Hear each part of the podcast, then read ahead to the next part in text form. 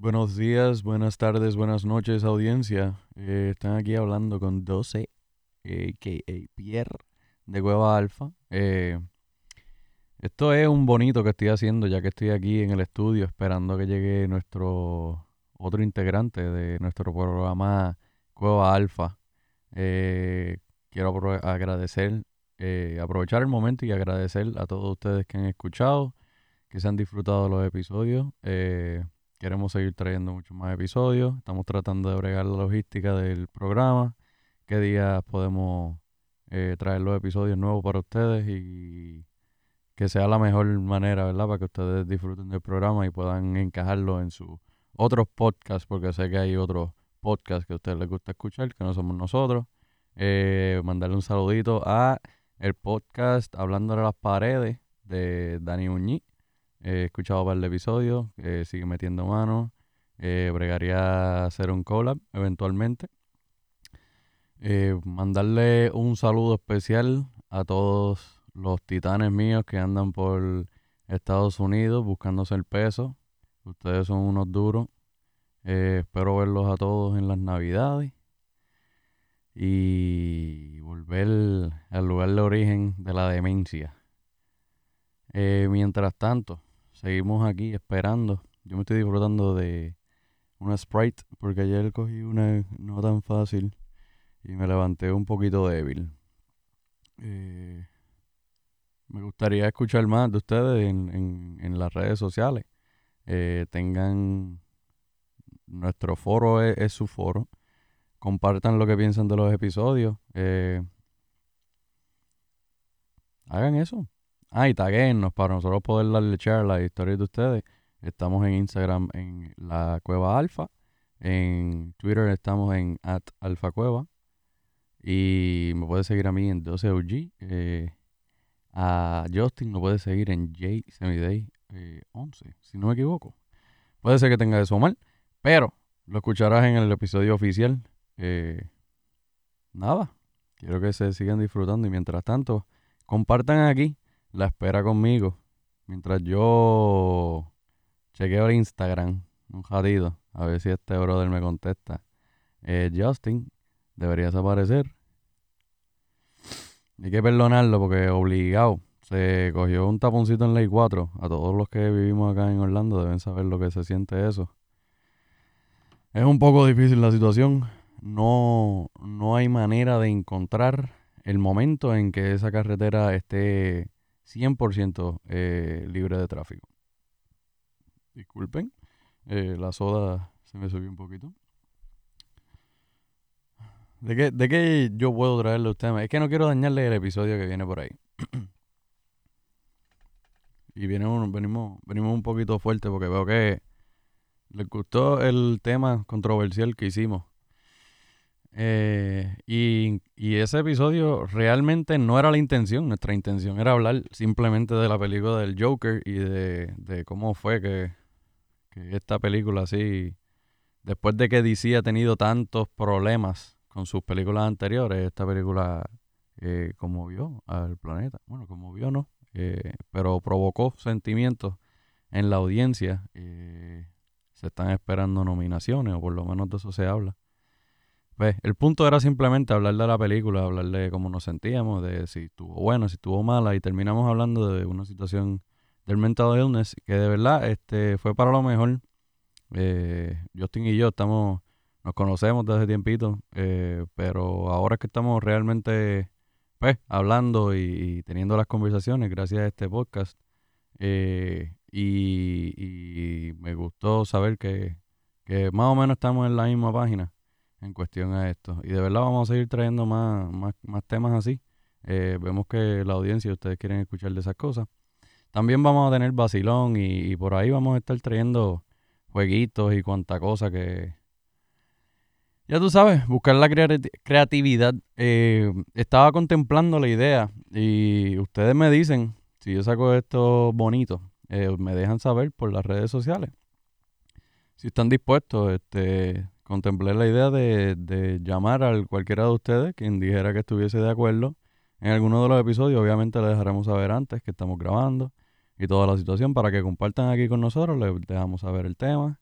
y cualquier otra cosa que se nos ocurra. Bueno, pues ¿qué te cuento? El día de hoy es el Día de los Veteranos. y pues por mí yo pensaba que todo el mundo lo tendría libre hoy, pero da la mala pata que pienso que fui el único, por lo menos en el área donde yo estoy y la gente que me rodea, nadie tuvo el día libre, en verdad. Y yo me encuentro aquí, pues obviamente este estudio, este podcast se graba en el mismo estudio en el que yo trabajo. Y déjeme decirle que en Winter Haven, Florida, que es donde estamos localizados, a las seis y media en noviembre ya está totalmente oscuro. Y yo estoy solo en medio de ocho cuerdas de terreno en un edificio que parece la cárcel de Walking Dead. Solo, bueno, por fuera. Por dentro está bien sobrado. Eh, alguna vez sigan, pueden, pueden ver la foto. Eh, en el podcast estaremos diciendo de dónde es que nosotros grabamos y, y cómo pueden conseguir este sitio si alguna vez están interesados para hacer alguna producción. Pues yo estoy aquí solo eh, y este estudio fue renovado desde los años 70 y tiene muchas, muchas, muchas, muchas historias.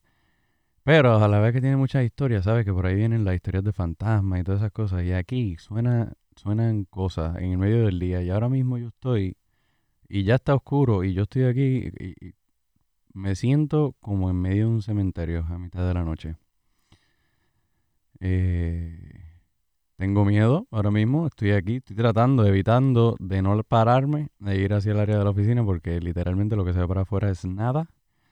Al final de la calle se puede ver un Pizza Hut que él es mi luz de esperanza ahora mismo. Si pasa cualquier cosa, eh, Dios quiera, no pase nada. Eh, pues yo saldré corriendo hacia allá y no, no tengo más nada que decir al respecto de eso. Ah. Aquí estamos esperando todavía a Jason y Day 11 y esto va a ser un bono que soltaré. Para que él sepa que aquí estamos dispuestos a grabar cuando sea y como sea. Vacilón. De verdad, gente, eh, acabo de escuchar algo que proviene del pasillo. No sé si lo escuchaste en el podcast. Pero fue como un cantazo una puerta y yo acabo de verificar mi celular y aquí no hay nadie todavía. Entonces no quiero abandonarlo a ustedes porque estoy aquí hablando. pero no tengo ventanas. no puedo ver hacia afuera. Y es un poquito intensa la situación. Si quieres... No sé, de verdad.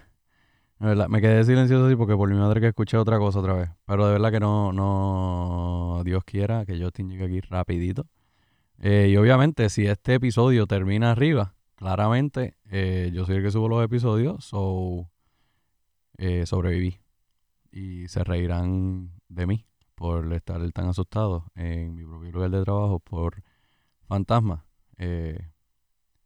y yo que no soy tan creyente, no sé ni por qué razón estoy así. Si tú eres creyente de los fantasmas, bien por ti. yo trato de evitar esas historias. desde chiquito, una ganga de Boy Scouts eh, se me pegaron. Wow, me acuerdo de todo. Esto fue Maricao. Maricao, Monte del Estado. Eh, mis padres y un grupo eh, hacían como un retreat en Monte del Estado. Y, y se pasaba el weekend ahí. Y una de las veces, me acuerdo, estábamos en la cancha del Monte del Estado, de las cabañas. Por lo menos de, mi, de mis recuerdos, esta gente salió del bosque. Y eran como que de, de película, vestidos de Boy Scout. Y ellos, por alguna razón, pues se pusieron a hablar con nosotros y creo que estábamos jugando baloncesto, nos pusimos a tirar, que sea así. Éramos chamaquitos, obviamente no estábamos ni jugando baloncesto bien.